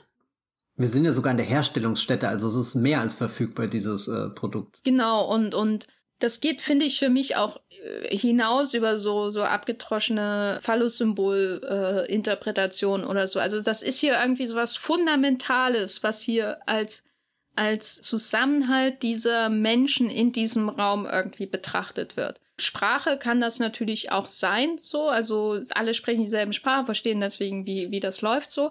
Aber das, was diese Menschen hier zusammenhält, sind diese Fortigans, die diesen Deckel auf dem Kochtopf zumachen und dann kann niemand raus. Ne? Alle, alle müssen äh, gehorchen, was, was die, die Jessica äh, sagt. So, auch der Sheriff, der Marshal vor Ort und was weiß ich, alle Würdenträger. Aber wenn man dann in den Schnellkochtopf reinguckt, da sind dann auch diese einzelnen Menschen, die untereinander Bonding äh, betreiben und, und einander näher kommen durch die Bewunderung der virtuos auch geschmiedeten Colts mhm. und so, weil die Szenen ja auch, zumindest der da an der Tafel gezeigt wird, das sieht ja auch wirklich schön aus, ne? Muss man ja mal sagen, wie es ist. Aber es gibt, obwohl der Film sehr, sehr vorschlaghammerhaft oft äh, seinen Point so ein bisschen rüberbringen will, gibt es nicht so diese an dem Metall äh, sich labende Inszenierung. Also man sieht die gar nicht so oft in Großaufnahmen zum Beispiel. Gibt natürlich Ausnahmen, zum Beispiel am Anfang der Duellszene sieht man dann diese, diese Einstellung, die Waffe ist in der Hand von dem psychopathischen Bruder und der guckt die ganze Zeit, zieht er das oder zieht er es nicht und so. Aber darüber hinaus ist es gar nicht so offensichtlich in der Inszenierung. Und tro trotzdem sind die Waffen allgegenwärtig und natürlich dann der Liebesszene im Waffenladen ähm, ganz, ganz besonders. Da ist es sehr offensichtlich, was da passiert mit dem Blick durch, durch den Gewehrlauf. Ist das dann negativ? Ist das ein, ein verheerender Blick auf die Frontier-Gesellschaft? Na, der, der Film zieht schon teilweise hart, glaube ich, ins Gericht, indem er dieses, also irgendwo genießt er das Chaos, weil das kann er zeigen, das ist halt pure Bewegung, das ist geil, wenn du das im Film irgendwie siehst. Da, da glaube ich, weiß der Samuel Fuller schon ganz genau, was er für einen Film gedreht hat, aber ja, es wirkt halt lange Zeit nicht, als, als ob irgendein Mensch in diesem Tombstone überleben wird. Also das auf der einen Seite ist schon mal nicht so, so positiv. Auf der anderen Seite haben wir aber, wie auch in anderen Filmen auch schon, so ein bisschen den, den Traum, jemand fährt am Ende mit einer Kutsche noch ein Stück weiter in den Westen. Kalifornien. Genau. Es gibt immer noch das Kalifornien. Dreaming. Wir haben noch keinen Western gehabt bisher, der in Kalifornien spielt, oder? Das ist gar nicht so weit weg eigentlich, wenn wir in Arizona sind. Da können wir schon mal rüber gucken.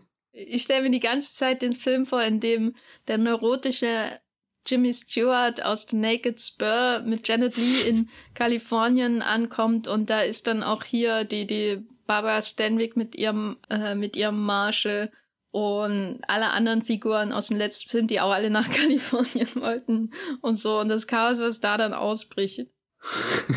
Ich stelle mir das vor, so vor, die, die fahren da alle rüber und denken, jetzt sind sie gleich da. Und dann kommt Kalifornien und dann stürzen sie einfach in so einen Abgrund und das existiert einfach nicht. Es ist einfach, sie haben das Ende der Welt erreicht. Zack, fertig. Die Scheibe ist zu Ende. Gut, dann wissen wir auch, wie deine Weltsicht aussieht. Äh, Flat Earther, Hopf. Oh Gott.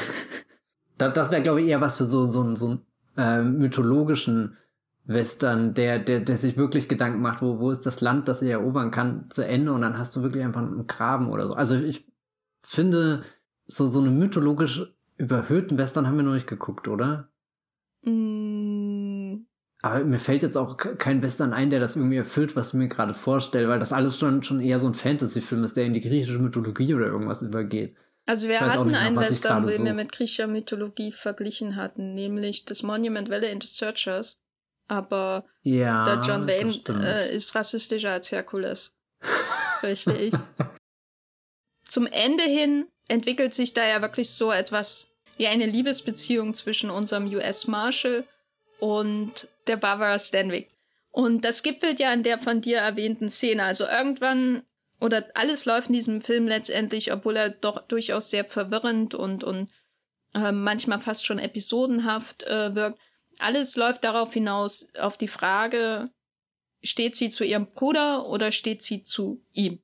Aber es kommt zu dieser großen Konfrontation, wo, wo der Bruder sich quasi befreit aus der, der Gefangenschaft, sie, wie du schon erwähnt hast, als Geisel nimmt. Und dann haben wir eine Western-Situation, so ein Duell. Ne? Am Anfang haben wir auch eine Duellsituation und da wird uns dieser friedliche US-Marshal noch vorgestellt, der dann einfach nicht schießt, sondern ihn einfach nur fast den Schädel einschlägt.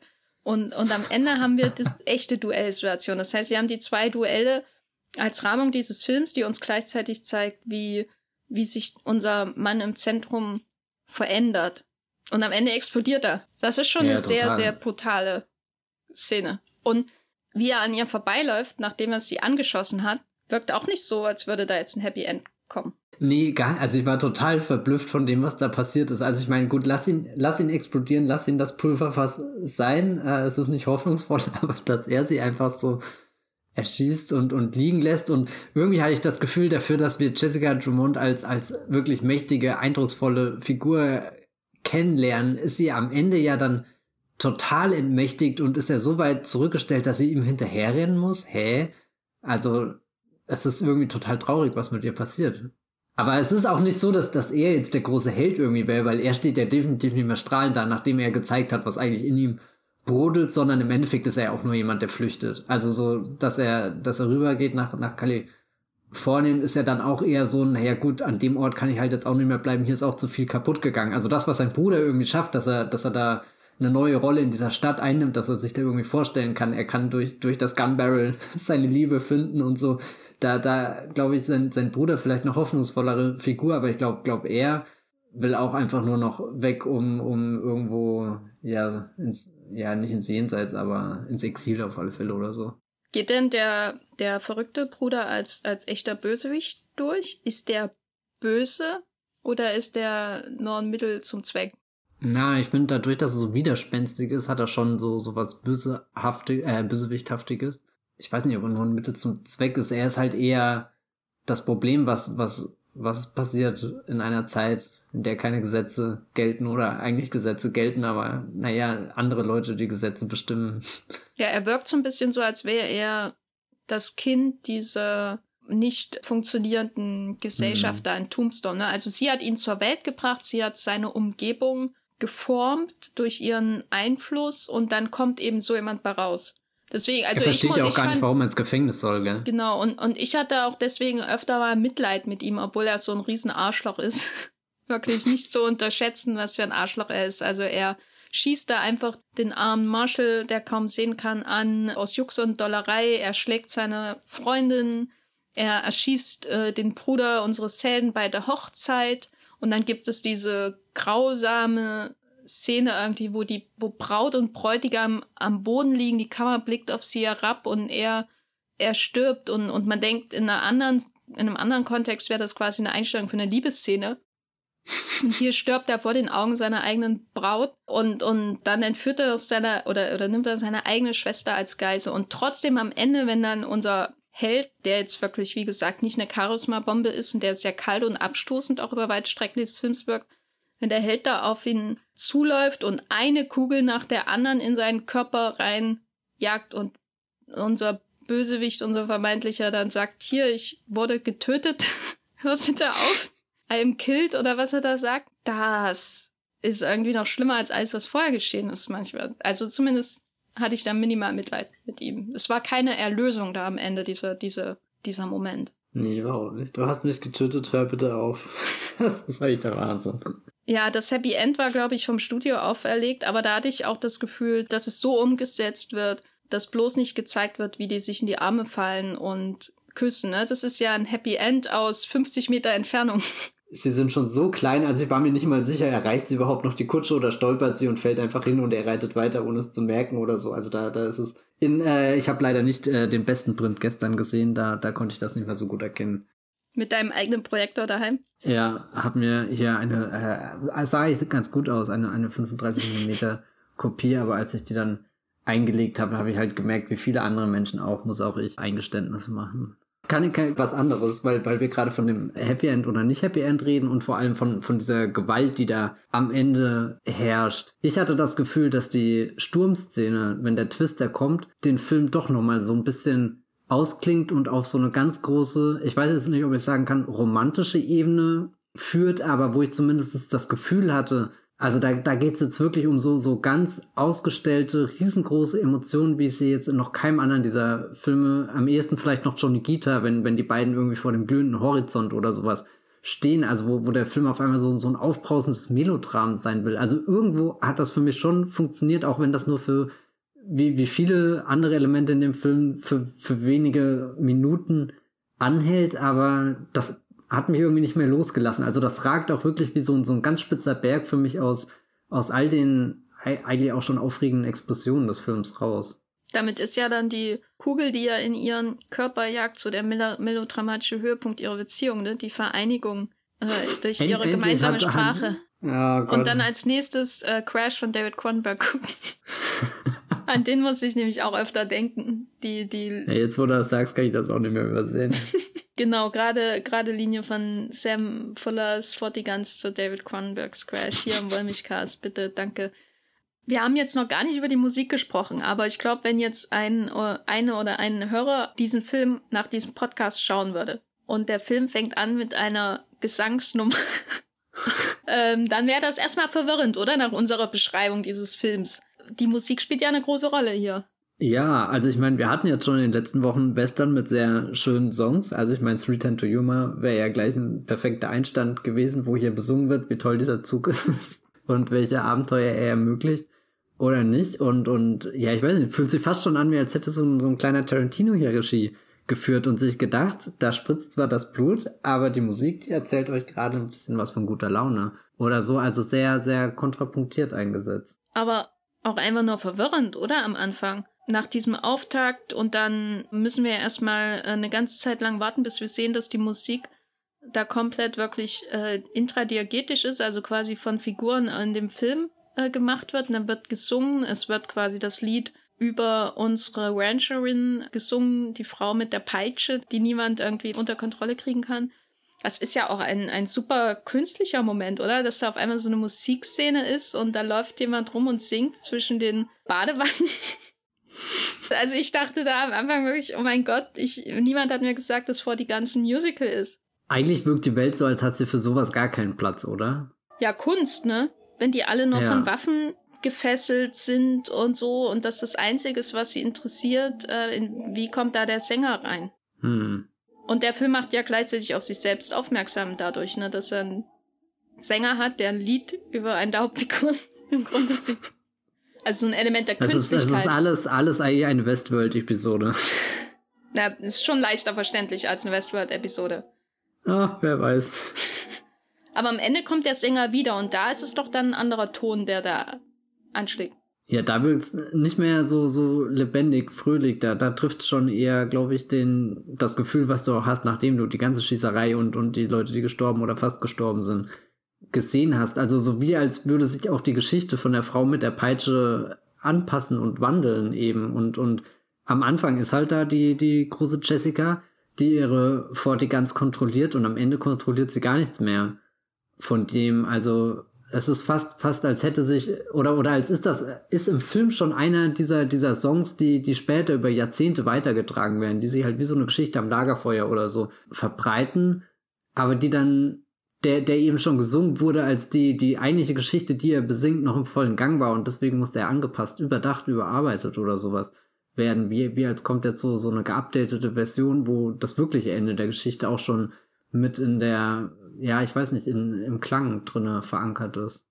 Insofern ist ja der Wirbelsturm wirklich vielleicht sowas wie ein Bruch, äh, wo dann auch nach und nach die komödiantischen Elemente im Film verschwinden und dann beginnt mhm. die eigentliche Tragödie, so in der Art. Die kulminiert dann in dieser zweiten Version dieses Liedes am Ende, was, was eher ein Trauerlied ist. Das würde aber auch heißen, der Sturm ist ja so, so ein außenstehendes Element, also wirklich die Natur, das kann keiner kontrollieren. Also selbst diese 40 bewaffneten Männer, die da am Anfang einfach mal reinreiten und du hast das Gefühl, die mähen alles nieder, die können ja dann tatsächlich von einer einzigen Frau kontrolliert werden, während dieser Sturm, dem muss sich halt jeder ergeben und damit verschwindet dann auch der ganze Spaß.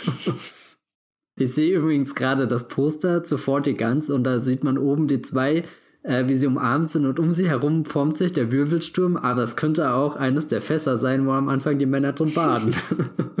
hm. Bei dem Baden am Anfang äh, musst, als wir vorhin drüber gesprochen haben, musste ich auch an die Szene in The Wild Bunch denken, wo die in den Weinfässern baden. Hm, ja. Aber mehr habe ich dazu glaub, nicht zu sagen. Ja, also ich musste viel an, an, an den Hobbit-Film denken, hier den zweiten, wo, wo sie auch mit den Fässern da das, das Bächlein, den Bach da runter fallen. Und, und bei dem Bach musste ich dann auch dran denken, ja, das könnte ja auch der aus The Naked Spurs sein. Also wir, wir sind schon, ach, es ist das Kino schon wieder im großen Gespräch miteinander. Ja, weil nicht zuletzt dadurch natürlich, dass wenn man diesen Film schaut und, man, und am Anfang diese Großaufnahmen von den Augen sieht und diesen Gang ähm, durch die Stadt, das ist ja wirklich am Anfang eine, eine famose Szene, wo, wo er auf den verrückten Bruder zuläuft und die Kamera teilweise sein Point of View einnimmt, das heißt auf diesen äh, mit Knien schlotternden Rabauken zufährt, als wäre sie irgendwie der Richter von allem in dieser Stadt. Und dann gibt's diese Nahaufnahme auf die Hand mit dem Colt und dann wieder die Nahaufnahme auf seine Augen. Da denkt man ja schon, man ist zehn Jahre später irgendwo in Spanien beim Dreh von einem italienischen Western. Also der wirkt doch schon ungemein modern, oder? Im Vergleich zu den anderen Filmen, die wir bisher gesehen haben? Oder, oder interpretiere ich da zu viel hinein, weil ich den deutschsprachigen Wikipedia-Eintrag gelesen habe, wo das drin steht, dass der die äh, beeinflusst hat?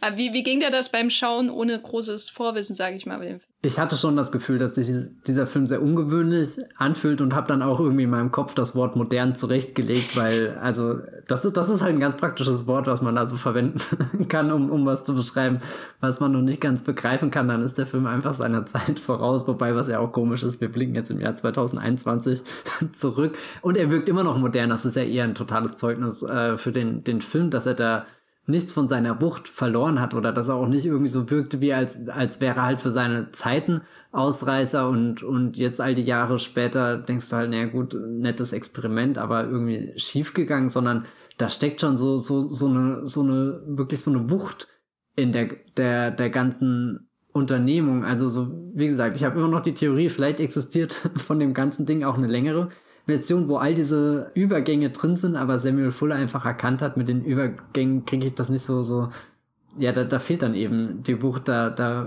wird das, wird sich das nicht so vom Hocker hauen, wie, wie jetzt dieser Film und diese furiosen Einstellungen, die ich dir jetzt einfach mal da reinknall und du sitzt da und, und betest, dass die Screenshot-Funktion bei deiner 35mm Kopie funktioniert. Wir haben ja jetzt schon ein paar Filme geschaut, Western aus den 50ern. ein, ein zwei äh, kommen noch, aber die Modernität ist ja auch insofern interessant, als der Plot eigentlich überhaupt nicht nichts Besonderes ist, oder? Oder ist an dem Plot irgendwas Besonderes, wenn wir ihn vergleichen mit den anderen? Ist da irgendwas fundamental anders als in den anderen Filmen? Irgendwas was von Modernität zeugt. Ich glaube, da ist die Erzählweise schon das, was stärker ist, dieses Kompromisslose, was das alles irgendwie ein bisschen härter, ein bisschen forscher und dann eben auch diese, diese Obsession auf die Waffen und wie sie die Menschen zusammenzieht, wie so, ein Magnet irgendwie zwischen denen. Rein von, von den Figurentypen und so haben wir die ja alle jetzt schon mal irgendwo gehabt und, und eigentlich finde ich total faszinierend. Es sind sehr viele Figuren in dem Film, aber dieser großen Batzen, der Forty Guns, der wabert ja auch eher einfach nur so dadurch. Also gibt der, du hast vorhin irgendwie gesagt, die kriegen kurz ihren Close-Up, bevor sie dann gefangen genommen werden oder, oder sonst irgendwas, aber selbst das sind ja nur so, so schnell eingeworfene Blitze, um, um ich stelle mir das gerade vor, wie so, wie so ein Mugshot oder so, wenn, wenn du das immer hast in, in einem Film, so, so, und, und dann hast du einmal ganz kurz klar das Gesicht und dann zack, weiter geht's, der nächste ist dran. Ja, aber er, er wirkt nicht konventionell. Also ich würde den Film wirklich in, in keinem, keiner Welt irgendwie konventionell beschreiben, weil selbst dann ist da immer noch dieser Sturm, der einmal durchfegt und, und den halt aus, aus, aus jedem, jedem staubigen Westernloch raus, rausscheucht. Also ich glaube, vielleicht steckt in Forty ganz irgendwie so ein Film, der sich's gern gemütlich da machen würde, aber es, aber es dürfe einfach nicht.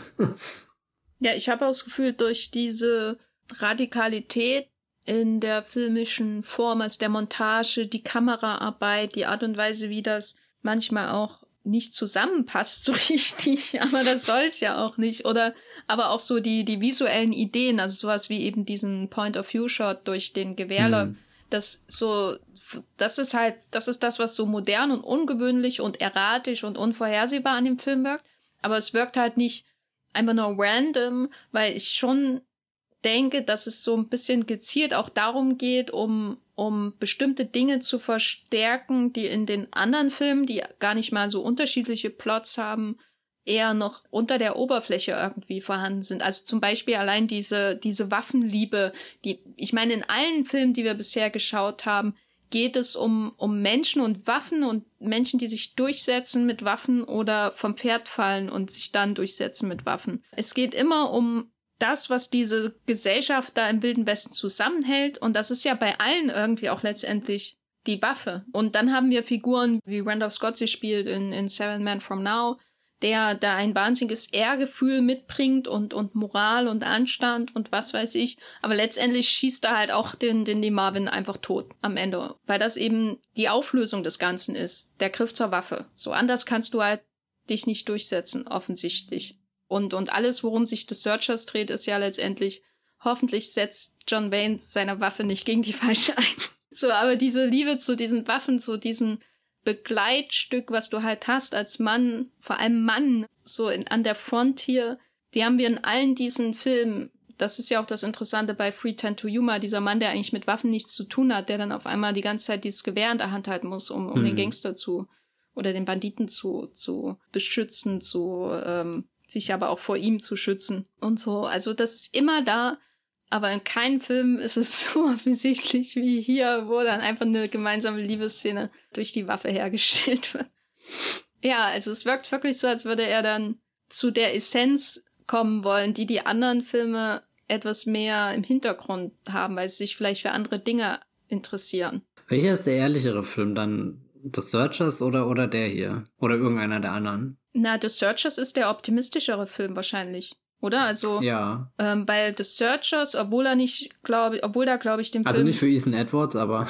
ja, aber es ist optimistisch zu denken, dass jemand wie Ethan Edwards, der sein ganzes Leben diese Haltung hat, in dem einen Moment einen besseren Weg wählt. Er geht ja wieder zu dem zurück, wo er hergekommen ist. Also er wandelt sich nicht fundamental, aber in dem Moment, wo er die Möglichkeit hat, seine, seinen ganzen Rassismus und seine Rachsucht auszuleben, macht das nicht, sondern lässt das Mädchen gehen, beziehungsweise nimmt sie sogar zärtlich in die Arme und bringt sie nach Hause, so in der Art. Also das ist optimistisch, finde ich. Insofern, ich glaube, bei Fuller hätte er sie umgebracht.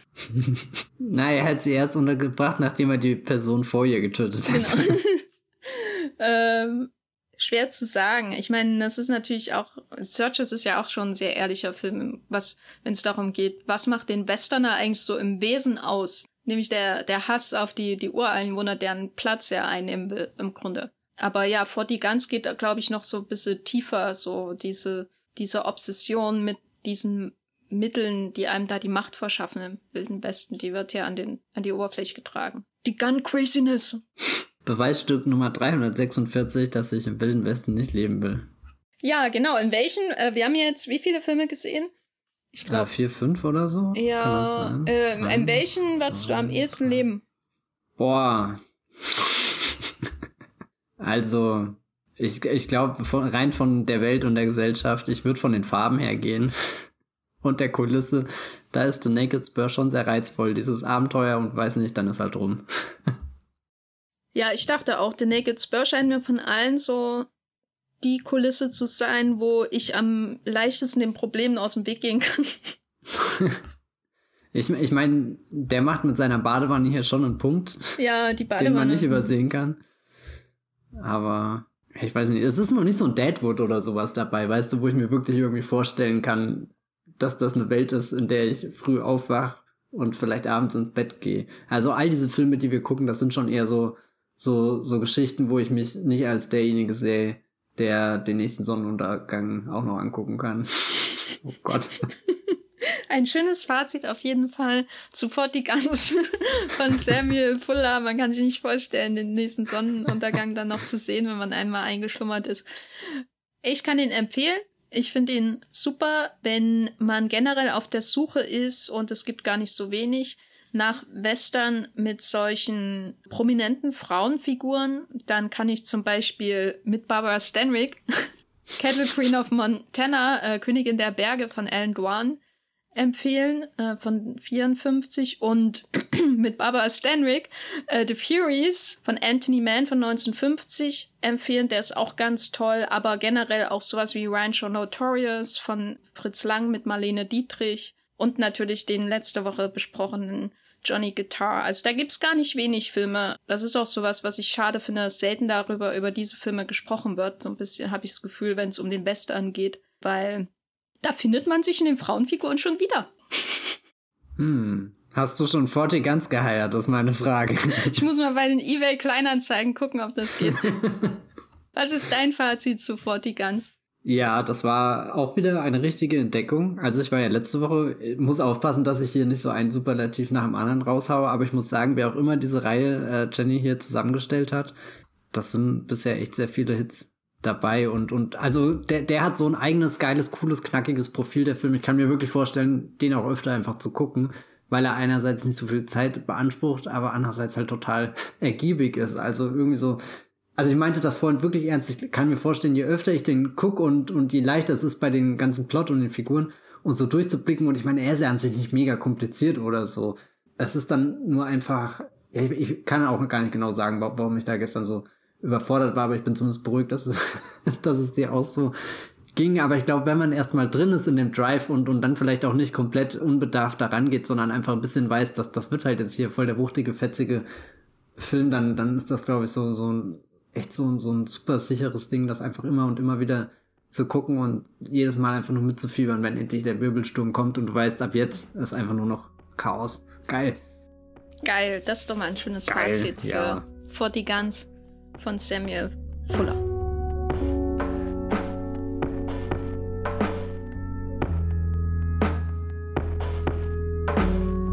Matthias, wo bist du außerhalb dieses Podcasts zu finden, während du gerade mit deiner Meute an äh, Fortigans durch die Hasenheide reitest?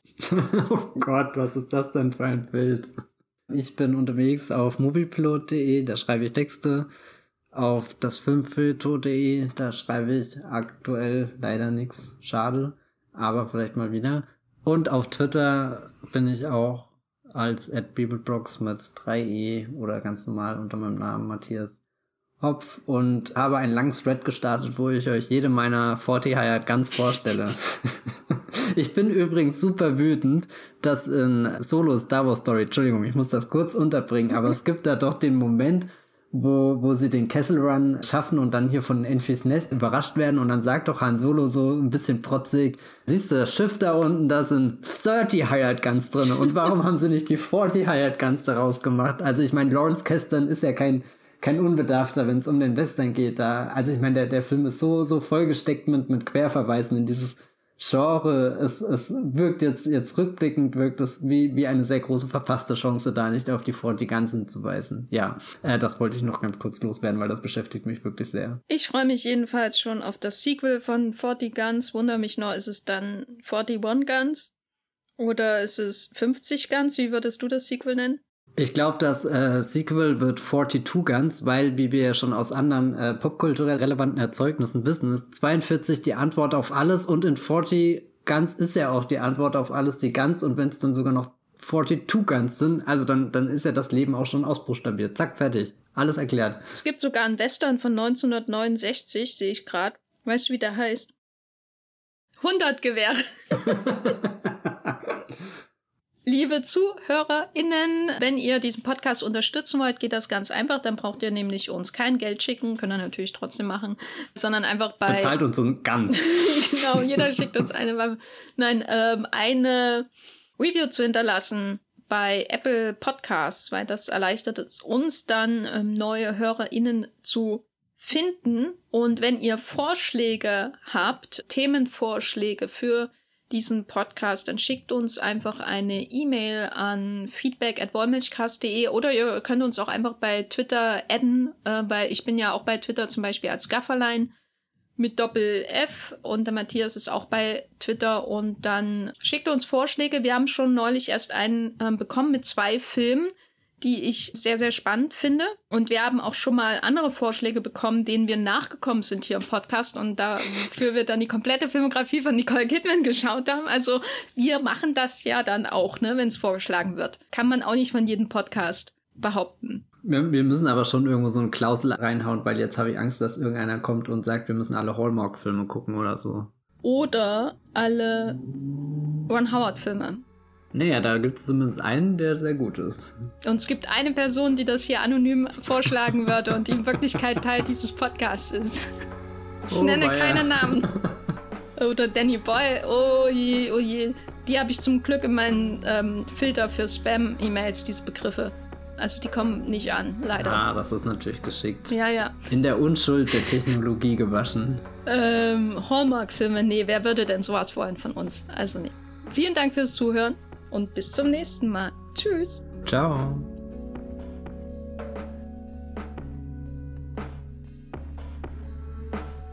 Der Wollmilchcast wird produziert von Jenny Jecke und Matthias Hopf. Unser Intro und Outro stammt aus dem Song Slam Canto von Kai Engel. Ihr könnt unseren Podcast bei allen gängigen Apps abonnieren und wir freuen uns über Kommentare und Bewertungen auf iTunes.